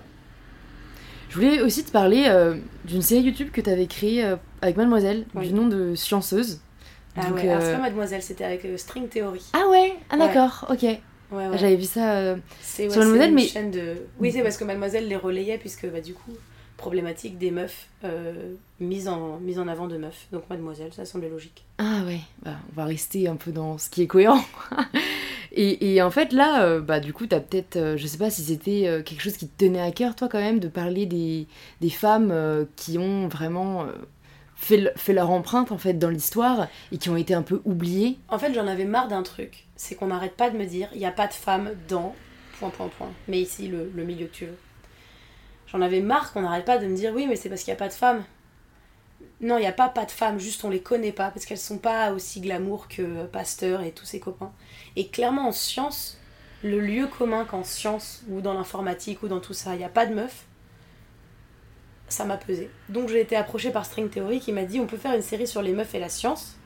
Et j'ai dit carrément, euh, on, peut, et on pourra, pour une fois, donner aux gens l'excuse que si ils ne connaissent pas de femmes dans ce milieu, c'est leur manque de culture Connaissance, ouais, ouais. et pas euh, notre faute. Et j'avais très envie de pouvoir dire, euh, voilà, on connaît Marie Curie. La belle affaire. Et on en a cité une. Ouais, et de montrer que euh, dans tous les milieux, il y avait des femmes de tout temps et qu'en plus, c'était des, c'était des, c'était des meufs de ouf notamment celle qui a créé le, le langage informatique. Enfin, tu demanderas à tous les développeurs, il y en a très peu qui savent Ouais. ça, quoi. C'est clair, on connaît, enfin, on connaît tous. euh, regarde, le celui qu'on a mis en lumière, c'est plutôt le mec euh, dans Imitation Game euh, qui a Ouais, lui réussi à décoder euh, Ouais. le, le- wow. le- le message.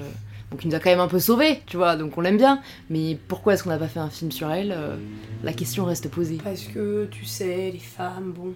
Ça, on préfère- ça, non, ça- mais- ça fera moins vendre. C'est très Non, intéressant. J'entendais ça. Ça ouais. J'entendais ça sur euh, le podcast La Poudre euh, avec Lauren Bastide qui euh, interviewait Aïssa Maya, Ouais, la- l'actrice qui a fait un, un livre génial Noir n'est pas mon métier. que j'ai. Et elle, euh, c'est de Lorraine qui disait J'ai recherché le nombre de femmes noires qui étaient en couverture de Vogue en 2017. Combien est-ce que tu penses qu'il y en avait Je pense pas qu'il y en ait eu. Ouais. Euh, Zéro. Voilà. Ouais. Zéro. Parce que ça fait moins vendre. Et c'est une. Tu Alors vois, ça, on, on le dit. par contre, que la France soit raciste, c'est clair. C'est-à-dire que moi, pour avoir bossé sur France 2, je peux te dire qu'à chaque fois qu'on avait euh, euh, un chroniqueur de couleur, euh, les gens zappaient. Même un invité de couleur. Putain, c'est. Et Ah, les gens ça, zappaient et c'était les chiffres médiamétrie. Du coup, t'as deux choix dans ces cas-là. T'as le choix du lâche, c'est-à-dire de dire je préfère que ça marche, Hmm. Donc je vais m'adapter à ce retour public qui est un, public de merde, mais je vais lui donner ce qu'il veut, et donc je vais enlever les personnes de couleur. Et t'as le choix du, de la personne qui, je pense, a un peu plus de valeur, qui consiste à dire je perdrai ce public-là, à force de mettre des personnes de couleur à l'antenne, je le perdrai, c'est pas grave. Il y en a un nouveau qui va arriver. Parce que c'est ça aussi, c'est pareil quand tu parles des hommes et des femmes. À chaque fois que j'ai pu vendre un programme ou un projet à un producteur, souvent il est blanc, souvent c'est un homme et souvent il est hétéro. Et quand je dis souvent, c'est dans 95% des cas. À chaque fois que c'était un personnage principal féminin, on me disait non mais qui ça va intéresser? Et j'étais là en train de faire ouh, 51% de la population, ouh, les femmes. Et je fais pas un programme de meufs, je fais un programme où c'est une meuf, le personnage principal. Un bref, où c'est une meuf qui raconte sa vie. Ouais, ouais. Les meufs ouais. ont une vie assez quelconque hein, euh, quand tu regardes, quand tu retires toutes les agressions sexuelles, elles ont une vie assez banale finalement. Et ben, c'était intéressant à raconter. Ce qui était intéressant, c'était de voir à quel point ils n'ont pas de capacité de projection et d'empathie, justement. On en revient à l'empathie. Les gens manquent d'empathie. Donc, un mec blanc de, entre 40 et allez, entre 35 et 45 ans qui est hétéro va te dire pourquoi est-ce que ça m'intéresserait de raconter l'histoire d'une fille ou du- d'un personnage homosexuel ou de quelqu'un de couleur. Mais tu vois, même moi, je trouve que le mot d'empathie est fort. C'est Pour moi, c'est juste de la rationalité. En fait, c'est juste savoir regarder au-delà de soi-même et de Oui, son propre prisme. Mais ça va au-delà. Pour moi, il faut de l'empathie. Il faut comprendre qu'un peuple, par exemple, regardons le- le- les gens qui sont véganes. S'ils n'avaient pas d'empathie, il faut de l'empathie pour des êtres qui vivent des choses et qui peuvent pas les exprimer. Mm. C'est pour ça que je parle d'empathie pareil. C'est qu'on a beau l'exprimer en tant que femme ou en tant que personne de couleur, je dis en tant alors que je ne le suis pas hein, de couleur. Euh, on a besoin d'avoir quelqu'un qui va nous toucher pour nous dire en fait je souffre de ça. Si on n'est pas touché par ça, au-delà de la, simple logique, Mm. on n'aura jamais d'envie d'aller sauver ces gens-là, ou d'aller aider ces gens-là, ou de faire Mm. en sorte que le système change. Et euh, c'est pour ça qu'on dit toujours aux meufs Ah bah tu desserres ta cause. C'est parce qu'on a la sensation que ça ne concerne qu'elle. On a la sensation quand une meuf te dit Je suis en colère parce que je suis oppressée dans ce système, je travaille trois fois plus et je n'arrive pas aux mêmes choses, et en plus je me fais moins payer, et en plus je me fais violer. Je suis en colère, je vais donc l'exprimer avec colère et rage. Ouais, mais tu desserres ta cause. Parce qu'il faudrait qu'en plus on caresse les gens dans le sens du poil, parce qu'ils n'ont pas d'empathie pour ce qu'on vit, parce que ça ne suffit pas. Parce que ce qu'on leur dit, parce que le bon sens ne suffit pas, il faut l'empathie. Puisque pour moi, le bon sens, c'est ça. 51% de la population en France est euh, euh, victime d'agressions sexuelles. Rien que ça, moi, ça me choque. Ouais, bah, ça Il y a des gens. Non, c'est. Et, et tu vois, ça même si c'était des hommes, enfin tu vois, moi je prends l'exemple de la cause homosexuelle, euh, c'est intéressant parce que peut-être que juste j'avais pas mis de mots sur le fait que c'était de l'empathie, mais pour moi c'était juste, ça, ça me. Au-delà de ça m'affecte, je trouve ça injuste, comme tu dis. Et pour moi, l'humain est censé rejeter l'injustice par bon sens. Et donc, bien sûr que je vais euh, défendre leurs droits et que, et que je zapperai c'est jamais si je vois un homme à la télé ou si je vois un noir, enfin tu vois. Ouais. Alors peut-être que c'est de l'empathie, mais je me dis, euh, c'est- c'est c'est censé être naturel, tu vois. C'est pas parce que je suis pas noire que je vais pas être touchée non, c'est par le fait qu'une femme noire s'est fait rejeter Oui, ou mais justement, tu frapper. vas euh. être touché. Mais avant d'être touché, tu vas d'abord, euh, selon comment tu as été élevé, te dire est-ce que c'est de ma faute? Et si c'est de ma faute, qu'est-ce que je peux changer? Et c'est horrible, la remise en question est très difficile pour l'être humain en général. C'est pour ça que les hommes se remettent pas trop en question quand on leur dit les femmes se font agresser dans la rue, ils font oh, ça va. C'est que ça. Je pense que ça passe forcément par une remise en question parce que, par exemple, si les, les- je suis, euh, je vais défendre des personnes de couleur, je sais pas si ça passe par une remise en question de moi-même. Si, ça, Ça va passe juste- forcément par une remise en question de toi-même parce que personne ne dit que tu as été raciste avant, mais euh, ça passe par une, une- une prise en, considération de tes privilèges. Par exemple, toi, tu seras plus embauché qu'une femme noire et tu auras moins de mal à trouver un appartement. Euh, moi, par exemple, je passe beaucoup de castings. Quand je passe des castings pour la télé ou le cinéma, je me rends compte que si j'étais asiatique, jamais je n'aurais passé, mais au grand jamais, ce casting pour chef où je jouais une œnologue. Enfin, des œnologues asiatiques en France, qui es-tu? Et quand je me suis rendu compte de ça et que je me suis remise en question en me disant qu'est-ce que moi j'ai pu faire au quotidien dans ma manière d'écrire ou dans ma manière de distribuer les rôles qui a nourri ce truc-là, quand moi-même j'ai choisi de ne mettre en avant que des femmes qui étaient comme moi, quand euh, moi-même j'ai fait des blagues racistes, pas méchantes, des petites répliques un peu à des amis à moi, à quel point moi-même j'ai participé à ce système-là. Et quand tu comprends que tu as participé forcément, quand les mecs comprennent que s'il y a autant de femmes qui se font agresser, violées, etc., c'est parce que quand leurs potes font des blagues sur le viol, ils trouvent ça trop drôle. Que c'est quand euh, eux-mêmes ils ont un peu forcé leur copine un soir, c'était. Tu vois ce que je veux dire? On a forcément une remise en question. Je dis pas que t'as été forcément raciste, mais je dis que d'une manière ou d'une autre, avant que ça te touche, cette cause-là, t'as fait des choses qui ont continué à. Tu vois Pe- Peut-être. sans t'en rendre compte peut-être. Ouais, ouais, et donc ça veut dire Mm. te remettre en question, ça veut dire te dire qu'est-ce que j'ai mal fait? Par exemple, demander à quelqu'un de racisé, mais euh, c'est quoi tes origines? C'est une aberration qui Ouais. commence à être lourde. Ouais. Et on l'a tous fait. Et du coup, te dire je vais pas le faire et je ne vais pas considérer que cette personne en face de moi, parce qu'elle a pas la même couleur, et forcément pas française, ou a forcément des origines de. Tu vois ce que je veux dire? Et ça, c'est ce truc-là. Je pense que ça passe par la remise en question et c'est le truc que l'être humain sait le moins faire. Parce que ça voudrait dire ah, assumer que t'as eu tort. en Bah, fait. t'as eu- t'imagines, t'as eu tort. Mm. On n'aime pas avoir tort, c'est ça, on est des êtres de manipulation. On n'aime pas vraiment changer éléments. non plus, quoi. On manipule les éléments autour de nous, les gens, les relations, les choses comme ça, pour se convaincre que nous, on n'a rien fait de mal. Parce que si on était conscient qu'on avait fait des choses mal, on ne vivrait pas bien avec nous-mêmes. Moi, je te dis, je l'ai vu avec le balance ton porc, je l'ai vu le nombre de mecs qui disaient non mais les meufs, vous en faites un peu des caisses, et c'était tous ceux qui étaient défensifs sur des sujets. Tout cela avait déjà potentiellement fait quelque chose de mal. Quand tu prends un sujet et que t'es pas défensif dessus, par exemple, mon ex, quand je lui parlais des hommes et que je lui disais les hommes, à zéro moment il m'a repris en disant Ah, pas tous les hommes, certains hommes, moi par exemple, jamais. Il entendait dans mon discours que quand je disais les hommes, je voulais dire les 99% d'hommes. et que je comptais pas ceux qui étaient sympas. Parce que t'as toujours quelqu'un pour te dire non mais moi mon mec il est vraiment cool. Mais attends, bien sûr qu'il est cool ton mec. Bien sûr que les mecs sont cool en général. Bien sûr que les hommes sont des personnes formidables. Mais putain, je parle d'un sujet en particulier. Alors oui, on les met tous dans le même panier, comme on fait avec les blancs Mm. et comme on fait avec les hétéros, parce qu'en fait, c'est malheureusement une grande majorité d'entre eux. Et qu'on va pas jouer pour faire val- valoir notre point, on va pas jouer sur les quatre qui, qui ont un comportement Ouais, correct. ouais, ouais, c'est clair. C'est déjà les 99 autres euh, changent, Ouais, euh, ça. ça sera pas mal. De la même manière que quand on parle des femmes, on met les femmes toutes dans le même panier et il y a du nous les filles, vous les filles, etc. C'est aussi con. Mais nous, on n'est pas là à dire pas toutes les filles. On le prend dans la gueule et on fait ok, très bien, et on attend. Et en plus, en tant que peuple opprimé, on devrait avoir une manière toute gentille de parler parce que sinon on va desservir notre cause. C'est quand même sacrément. c'est c'est- ça a des raisons de nous mettre en colère, je pense. J'allais te demander également pourquoi euh, tu avais mis si longtemps à lancer ta propre chaîne YouTube, parce qu'elle a été lancée en fait uniquement euh, au début de cette année, Yes. alors que tu étais présente sur YouTube depuis pas mal de temps.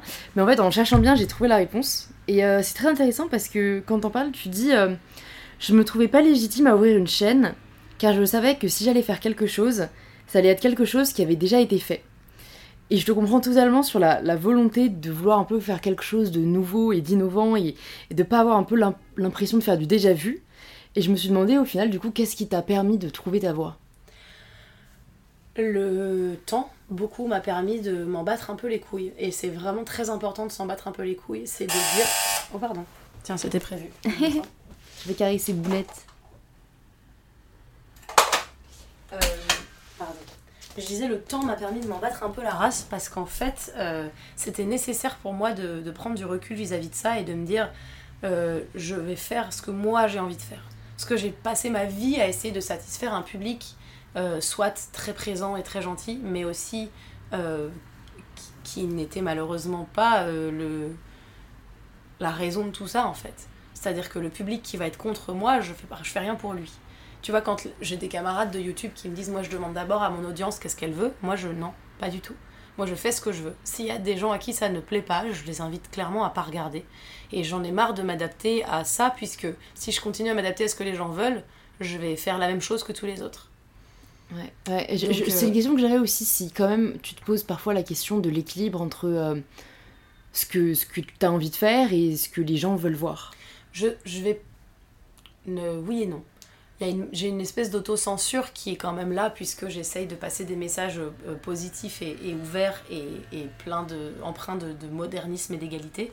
Par contre, ce que je vais pas faire, c'est. euh, parce que euh, c'est euh, parler de féminisme, ça dérange des gens, je vais, je vais continuer à en parler. Ouais. Ça, je m'en fous complètement. Mm. Et bienvenue Bonjour. Je finis juste ce, ce moment et je suis à toi, Oh. mon chou. Merci d'être venu. C'est le livre que je veux lire en plus. Ah bah je le cherche Ah, partout, il n'est plus à la Tu peux bibliothèque. fermer la porte, hein, t'inquiète. Ne lui vole pas. Non, s'il a disparu, vous saurez qui c'est. Tu connais Boulette Non, bonjour, Ouais. êtes Tu connais les pompiers Salut Enchantée. C'est Lou. Louise. Bah voilà, Ah, Louise, même pas levée. Louise Lou. Ça va mon chou Oui, tu je suis contrariée, mais ça va, je te raconterai après. Euh, donc voilà, il y a un truc de. Je sais plus ce que je disais. Oui, si, je suis obligée de trouver un équilibre et pas être complètement. euh, Mais en même temps, je m'en fiche parce que c'est pas un public, entre guillemets, euh, qui. Comment dire ça euh, gentiment? Non, je vais le dire mal. C'est pas un public qui paye, c'est pas un public qui me rémunère. C'est un public qui, qui est diverti par ce que je fais. Et euh, il y a un problème d'équilibre, c'est qu'on a toujours l'impression que c'est grâce au public qu'on est là. Mm. Euh, moi, c'est plutôt l'inverse que j'ai envie de faire. C'est que le public, il évolue grâce à moi. Mm. Euh, j'ai pas envie d'avoir à dire aux gens, sans vous, je serais rien. Parce qu'en fait, sans eux, je serais quand même des trucs. Mm. Et ça, il y a un problème d'équilibre en France, notamment dans le divertissement, où on a la sensation que sans le public, on serait rien. Si je vendais du contenu, oui, je serais rien sans mon public. Mais là, aujourd'hui, je vends pas du contenu. Moi, j'essaye de faire du contenu pour les aider. Tu vois? C'est, euh, et c'est un peu paradoxal de devoir sans cesse attendre après eux s'ils sont d'accord ou pas d'accord. De toute façon, quand ils sont pas d'accord, ils aiment bien le dire. euh, et moi, j'aime bien ne pas, ne pas les regarder. Euh, quand je fais des, des, des choses que j'estime être vraiment, on va dire, des erreurs, entre guillemets, voilà, je suis capable de me remettre en question et de dire, voilà, mais je, ne, je fais ça pour eux et pour moi. Et, et en fait, t'as toujours cette peur, comme on disait tout à l'heure avec la télé, de perdre un public, de perdre une audience. T'en trouves toujours une autre. Donc au début, quand je faisais des trucs un peu mainstream sur le studio Bagel, j'avais plein d'abonnés euh, qui, qui m'aimaient bien parce que c'était rigolo ce que je faisais. Et puis quand j'ai commencé à être sur Mademoiselle, j'ai perdu beaucoup de gens. Mais j'ai surtout gagné énormément de gens. Mm. J'ai perdu tous ces mecs qui étaient en pris mode. parti un peu en fait. Ouais, c'est ça. Mm. Enfin, en tout cas, j'ai décidé d'être politisée, si on devait mettre des gros gros mots dessus. J'ai décidé d'être politisée et de, et de mettre dans mon discours euh, de, de- toujours du- de l'humour, toujours faire du divertissement, mais en essayant de montrer aux, aux gens qu'une femme c'était un être humain, que. euh, euh, Enfin, qu'on pouvait. euh, que juste qu'on existait et que c'était cool. Et les mecs que j'ai perdus qui étaient en mode ouais, non, mais la féminazie elle m'a saoulée, bah c'est pas grave. En Ouais, fait. c'est clair. Non, mais Et, euh, surtout. et euh, moi j'ai un. et moi, je sais un- qu'ils sont. Enfin, c'est même plus ne pas être d'accord avec toi, tu vois. C'est euh, retourner le message contre toi. Donc, c'est pas des personnes que t'as forcément envie. euh, Ah non, ça. tu vois, d'être suivi par. Et moi, je- depuis le début, avant même d'avoir une audience, je me disais, je préférerais mille fois avoir cinq personnes qui sont d'accord avec moi, qui me suivent et que j'aide, plutôt qu'en avoir un million qui Mm. sont potentiellement des cons. En fait, c'était pas que je voulais pas, entre guillemets, de cons dans mon audience, c'était juste que je préférais la qualité à la quantité et depuis longtemps. Et si je devais faire du mainstream, j'allais vraiment devoir réfléchir pour pas me, moi m'oublier là-dedans. Ouais, je suis incapable. quoi. Ouais, je suis incapable de faire du mainstream parce qu'on me le demande et encore c'est difficile. Mais je suis pas capable de créer en, en disant il faut que personne soit en colère dans ce que tu dis. Il faut que tout le monde soit content, il faut que tout le monde soit représenté. euh, Enfin, il faut que les hommes blancs soient représentés. Et ça, c'est. C'est un truc où moi j'ai toujours vu ça. Et je vois dans mes amis de YouTube, je dis mes amis avec des grosses guillemets parce qu'on est juste collègues, mais dans mes collègues de YouTube, j'en vois plein qui, qui ont l'air d'avoir euh, une ligne éditoriale et qui, euh, par désir d'avoir de l'abonné, du, du like et de, et de la notoriété, se, se trahissent un peu à cause de, du monde dans lequel on vit. Des personnes qui vont accepter des partenariats avec des marques et qui vont donc accepter de faire un genre de vidéo qui est pas très intéressant juste parce que ben voilà c'est l'argent c'est comme ça et finalement euh, moi je sais qu'avant d'avoir des partenariats avec des marques j'ai mis très longtemps à leur faire comprendre que je me plierais pas à leurs désirs mais qu'ils allaient devoir se plier au mien. Ouais, tout à fait. Donc j'ai des années entières pendant lesquelles j'ai pas gagné ma vie euh, grâce au- à la pub, mais c'était un, c'était impossible pour moi de faire autrement. En fait, mon, mon intégrité et, et mon engagement sont beaucoup trop chers. Hmm.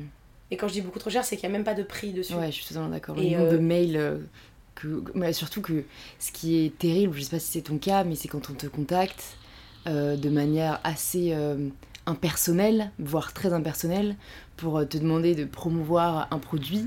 Et où en fait, moi ce qui me dérange, c'est quand on nous implique même pas dans le processus un peu de création et qu'on nous considère vraiment comme un, relais. Tu vois, c'est pour ça que j'aime pas le terme d'influenceuse, c'est que j'espère que, en tout cas dans notre milieu, on est plus qu'à être juste des influenceuses et qu'en fait on, on délivre un message et qu'on aide des gens. Et c'est pour Ça. que heureusement, il y a quand même des marques et des médias qui s'en rendent compte et qui euh, font appel à toi pour ton talent et pas juste pour ton audience, tu vois. Ouais. Mais euh, ça a mis du temps à venir parce que euh, au début c'était. bah, en fait, j'ai l'impression que les femmes sont quand même un produit marketing depuis très longtemps. Et je l'ai vu notamment quelques années après le début des chaînes YouTube d'humour, comme il y avait que des mecs dessus. Ils se sont rendus compte, les producteurs, que bah, du coup, s'il y avait que des mecs sur leur chaîne, ils pourraient jamais faire un placement de produit avec L'Oréal. Mm. Et les énormes boîtes de cosmétiques françaises et, et- et américaines et tout ça, ils étaient là, merde, qu'est-ce qu'on va faire? C'est-à-dire qu'on a perdu le marché. Donc ils se sont dit, on va créer des chaînes de meufs. Et c'est là où ils ont commencé à créer des chaînes de meufs. Et pour les meufs, évidemment, puisqu'une meuf n'intéresse qu'une meuf. Il faut savoir que si une meuf fait de l'humour, elle n'intéressera pas. Mais l'inverse, évidemment, n'est pas, euh, Non. n'est pas vrai. Mais je pense que beaucoup de femmes elles-mêmes se font plus confiance à un homme qu'à une femme. On a des, on a Ah des, ouais. des- Moi non. des mais schémas. hein. Mais toi non, mais parce que tu as déconstruit ce truc-là, mais énormément de femmes se diraient, euh, bah euh, non, moi si, euh, si mon, mon plombier c'est une plombière, euh, je suis pas sûre. Mais vraiment, c'est parce qu'on a des schémas comme ça. C'est horrible. Et est-ce que tu as déjà eu peur, entre guillemets, de ton avenir financier en vivant du, du web? Plus depuis quelques années, mais surtout plus jamais parce que moi j'ai jamais été contre le travail et j'ai fait mes études d'art dramatique à côté, j'avais un emploi. Si demain je dois revenir à avoir un emploi pour bouffer, bah je le ferai. Aujourd'hui j'ai trouvé une économie qui me permet de vivre, c'est-à-dire que je vais accepter des placements de produits de marque tant que ça respecte ma ligne éditoriale et ce que j'ai envie de dire. Euh, derrière, je vais pouvoir faire des courts-métrages où je ne serai pas payée, je vais pouvoir écrire des choses le temps que ce soit vendu où je ne serai pas payée. C'est comme ça que ça fonctionne. C'est-à-dire que je vais avoir un mois où je vais être payée beaucoup parce que derrière, il y a trois mois où je vais rien toucher du tout. Mm. Et c'est comme ça que moi, je fonctionne. J'ai peur de l'avenir, donc je mets de côté. Donc j'ai pas peur demain, là, de plus rien avoir. Ça m'étonnerait. Et euh, euh, j'ai jamais eu peur de ça, non.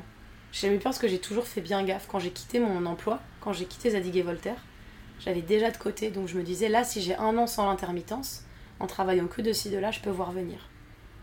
Voir venir euh, sans me payer des restos tous les midis, mais Hmm. je suis tranquille. Ouais. Et, euh, et j'ai toujours fait en sorte de faire attention à ça. Et si demain je dois euh, redevenir vendeuse, redevenir serveuse ou euh, me retrouver un petit taf, je le ferai sans aucun problème. Par contre, j'irai pas baiser mon intégrité en acceptant n'importe quoi pour de l'argent. Ça, c'est sûr. J'ai vu que t'avais un tatouage Try hard, fail better. Try again. Try again, fail Try better. again, fail better, ouais. Est-ce que t'as un sentiment de bienveillance envers l'échec? Ah oui, totalement. C'est pas. J'adore pas échouer. Pas du tout. C'est pas genre un sentiment agréable et surtout quand euh, j'ai pas une. Enfin, j'ai une confiance en moi, mais je suis encore en train de la construire donc elle est assez euh, fébrile parfois. Surtout quand je suis confrontée à d'autres gens en général, je, je suis vite remise en question par les autres. Et donc j'ai besoin d'être aussi consciente que c'est le fait de pas être parfait qui va me donner l'envie d'être parfaite ou d'être meilleure. Et euh, il y a une phrase de L'Homme Pâle que j'aime beaucoup et ça va forcément faire sourire. Je suis vraiment une grande fan de L'Homme Pâle qui est vraiment un artiste que je. que je enfin, j'aime son travail tellement fort. Il dit On verra ce que nos erreurs créent. Et j'ai l'impression que c'est nos erreurs qui créent les meilleures choses. Que l'échec, c'est juste une émotion mise à, à un événement. Que c'est toi qui le vois comme quelque chose de négatif. Mais qu'il suffit de regarder d'un autre côté, de te retourner, de regarder du dessus ou du dessous, pour voir que l'échec, c'est pas un échec, c'est un autre type de résultat.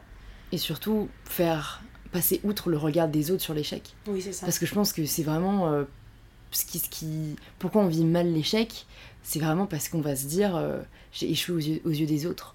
Parce que comme tu dis, euh, si on se concentre sur soi-même, en fait, on a appris quoi. On a appris que ça, ça ne marchait pas, on a appris qu'il y avait une autre façon de le faire ou qu'on s'était pas pris de la bonne manière. Mais si on désacralise vachement le regard des autres sur l'échec, je pense comme tu dis, on peut, on peut essayer en mieux quoi. C'est difficile aussi de désacraliser le, le regard des autres, puisque eux-mêmes, ils ont un... En fait, j'ai l'impression qu'on a tous la même échelle, et c'est ça qui m'emmerde. Et c'est pour ça que moi, j'adore la déconstruction euh, de tout, c'est que quand, tu... quand quelqu'un va estimer que ça, c'est un échec, euh, c'est par rapport à son échelle, qui est la même que, que la plupart des personnes. Si tu décides de pas avoir la même échelle ou de pas voir les résultats de la même manière, euh, et c'est juste qu'en fait, le regard des autres, c'est le regard de la société, c'est un regard systémique, et tout Mhm. est dans la même histoire si tu as dans ton entourage que des gens pas déconstruits, tu vas très vite te retrouver euh, à 25 ans euh, enceinte de ton premier enfant sans, avec euh, une ambition bof et un super mari et, et- et une- tu vas rentrer dans ce qu'on attend de toi. Si tu décides de déconstruire ton échelle et d'en, fa- d'en faire un truc vachement plus large, vachement plus grand, là ce sera beaucoup plus simple. Ouais. Mais le regard des autres, c'est que ça. Sur tes relations amoureuses, tes relations amicales, sur ce qui doit être bien, ce qui ne doit pas exister parce qu'on a du mal à, à, vouloir- à accepter d'être marginal. On a du mal En à se dire, moi je veux faire différent. Ouais, ouais. Et en fait, ce qui est super difficile, c'est que si jamais t'as pas cette prise de conscience que tu es conditionné et que, comme tu dis, on doit déconstruire son échelle, ça peut en fait juste ne pas arriver. Et je me demande, du coup, en en parlant, euh, quels seraient les moyens, tu vois, qu'on pourrait conseiller aux personnes qui nous écoutent, peut-être pour avoir cette démarche. Moi, vraiment, le- ce qui me vient spontanément, c'est la lecture, parce que je pense que c'est ce qui m'a le plus aidé, parce que euh, ça te permet de voir de nouveaux horizons. Je sais pas lesquels tu donnerais, toi. Moi, je- c'est bien la lecture, c'est assez génial, mais comme c'est pas non plus, c'est pas adapté à tout le monde, il y a plein de gens qui aiment pas particulièrement lire ou qui qui n'y voient pas un, Ouais. un truc. Moi, par exemple, j'adore lire, mais je suis incapable de lire euh, de- dans ma tête. J'ai, je ne m'écoute pas lire.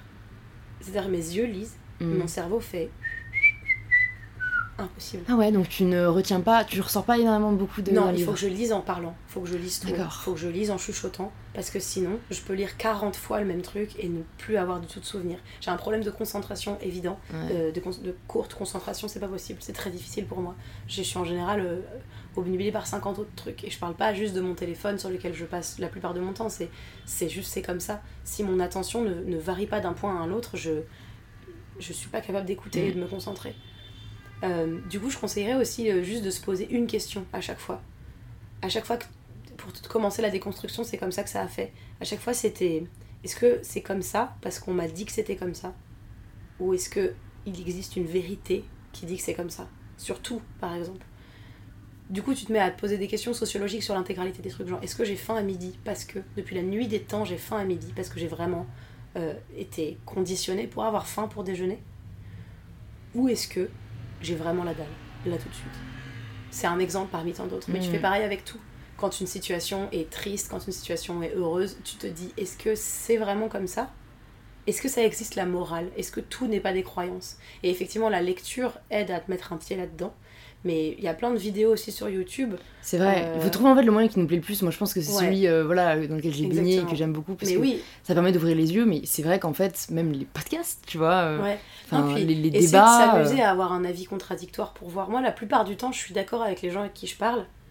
Parce que j'ai la chance d'avoir un entourage quand même qui est de mon avis. Et c'est Mm. aussi le truc un peu. C'est un peu mon petit cocon. Et quand je partage les mêmes valeurs, quoi. Voilà, quand je sors de Mm. mon cocon, je fais Mon Dieu, vite, rentrons à l'intérieur.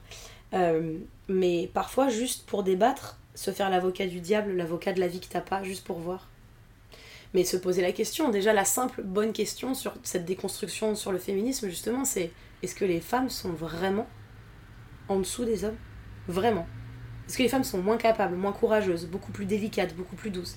Moi j'ai lu cette phrase qui m'a qui m'a fait vraiment genre qui m'a m'a fait kiffer vraiment, c'était anything you can do, I can do bleeding. Tout ce que tu peux faire, moi je peux le faire en saignant. Rien que ça, c'était genre bah oui, mais en fait, effectivement, on est forte. C'est ouf quand même. J'ai deux dernières questions pour toi. Je t'écoute. Euh, Et ensuite, il faudra vraiment que je t'abandonne. Ouais, je te laisserai m'abandonner. Comment cultives-tu ta créativité? Et ben je crée. C'est très con, mais c'est le. Tu sais, l'appétit vient en mangeant. C'est Ouais. le même truc. C'est un muscle, le cerveau. Si tu te muscles en te disant, euh, ok, j'ai envie de créer des choses, par quoi commencer? Tu te forces, tu te pousses, tu t'installes, tu laisses venir, tu te mets dans un environnement où t'es bien. Moi, par exemple, je suis pas du matin, c'est impossible, je crée pas le matin. Le matin, je me réveille, j'ai le seum parce que la nuit c'est fini. Donc euh, j'ai besoin de commencer à créer vers une heure où j'ai mangé, où je suis reposée, et en général jusqu'à tard dans la nuit. Et, euh, tu commences par. Faut, faut mettre le pied à l'étrier, faut commencer quelque part. Ce sera nul dans les premiers jours, tu vas te juger, forcément en mal, mais au bout d'un moment, à force de créer, tu vas continuer à créer et tu vas plus pouvoir t'arrêter de créer et tout sera une excuse. Faut juste vraiment faire ce, ce- ce travail de cerveau-là. Le travail Ouais. de cerveau de. euh, ah tiens, euh, ça, ça m'est arrivé, c'est drôle, est-ce que c'est pas un scénario de vidéo? Non. Ah tiens, j'avais envie de raconter ça, comment je le fais? Ah tiens, j'ai fait une, une rime, je vais écrire une chanson, très cool.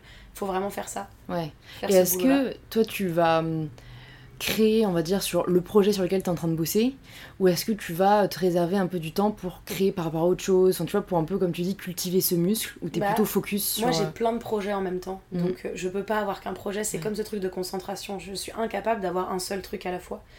Euh, je, je pourrais pas enrichir mes projets si j'avais pas d'autres projets à côté pour justement les enrichir.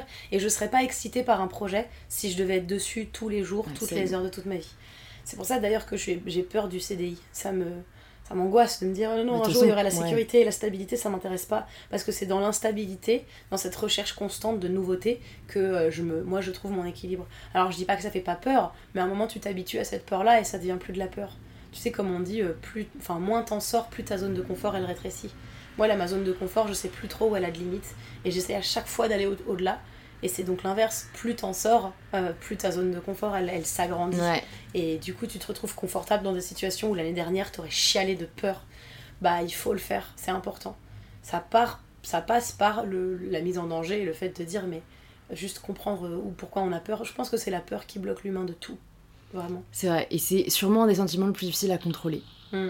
Je travaille encore dessus. Le stress, j'ai réussi à l'éliminer. Parce que j'ai réalisé que c'était un choix. C'est apprivoiser ta peur. ouais. Que ta peur, ça devienne un truc cool, tu sais. Ouais. La même peur que t'as avant de monter sur scène, c'est ce que t'aimes le plus faire sur Terre. Tu vois Quand moi j'ai peur avant de monter sur scène, je me dis c'est quand même sacrément con d'avoir peur de faire le seul truc que j'aime faire. C'est sûr. Euh, à quel moment? Pourquoi? Ça, c'est une peur assez saine en fait. Ouais, mais je pense que toutes les peurs peuvent être saines si tu décides de, de- de t'en faire un copain, Mm. de ta peur, de t'en faire un moteur justement. Mais euh, ça passe par euh, se sortir un peu les doigts du cul, parfois. Arrêter de s'écouter. En fait, faut arrêter d'être une victime de soi et des autres. Faut arrêter de se dire euh, Ouais, mais c'est parce qu'il y a des éléments extérieurs que moi je peux pas. Parce que dans ce cas-là, euh, en étant dans le peuple opprimé, j'aurais jamais rien fait. À un moment, j'ai fait Ok, donc c'est un fait, les femmes sont clairement mal loties mais il va falloir que j'aille au-delà de ça. Et plutôt que de me plaindre que moi je dois bosser deux fois plus, je vais bosser quatre fois plus. Et je leur montrerai. Dernière question, cela signifie quoi pour toi prendre le pouvoir de sa vie Prendre le pouvoir de sa vie. Euh, Bah, ça signifie euh, prendre la décision de s'écouter soi avant les autres. Ça, signifie euh, arrêter de savoir ce que les autres pensent et arrêter d'attendre la validation. Pour moi, prendre le pouvoir de sa vie, c'est se dire qu'est-ce que j'aime vraiment, qu'est-ce que je veux vraiment, et ne plus en avoir honte, jamais. Essayer de se retrouver à l'état d'enfant quand tu sais, on est soi, sans aucune barrière sociale, et se dire qu'est-ce que je ferais dans ces cas-là? Et en fait, c'est ça, c'est se poser la question qu'est-ce que je ferais si j'avais pas peur? Bah, merci beaucoup Marion d'être venue sur InPower. Euh, où est-ce que tu veux rediriger euh, les personnes qui nous écoutent et qui veulent en savoir plus sur euh, toi, tes projets? Eh ben, j'ai Instagram, j'ai un Instagram chouette où je fais beaucoup de stories très longues et chiantes, mais finalement c'est ma story donc je fais ce que je veux, c'est assez cool, ça me plaît. Et sinon, j'ai une chaîne YouTube qui poste, je, je, poste des vidéos de temps en temps. En vrai, j'en faisais souvent, puis là j'ai beaucoup de boulot donc j'en fais un peu moins. Mais ça reste un, un vivier d'humour et, et, sinon euh, toutes les vidéos que tu as déjà faites en fait sont déjà un vivier d'humour et, euh, et, et, qui portent un vrai message. Donc euh, super je mettrai ça dans les notes du podcast. Super merci, beaucoup, beaucoup. Marion. Merci à toi. J'espère que cet épisode débat vous aura plu n'hésitez pas à me dire si vous l'avez apprécié et en parler autour de vous si c'est le cas à tout ami ou proche que cela pourrait intéresser et de vous abonner sur Apple Podcasts SoundCloud Deezer ou encore Podcast Addict et je vous dis à mardi prochain sans faute pour un nouvel épisode d'InPower.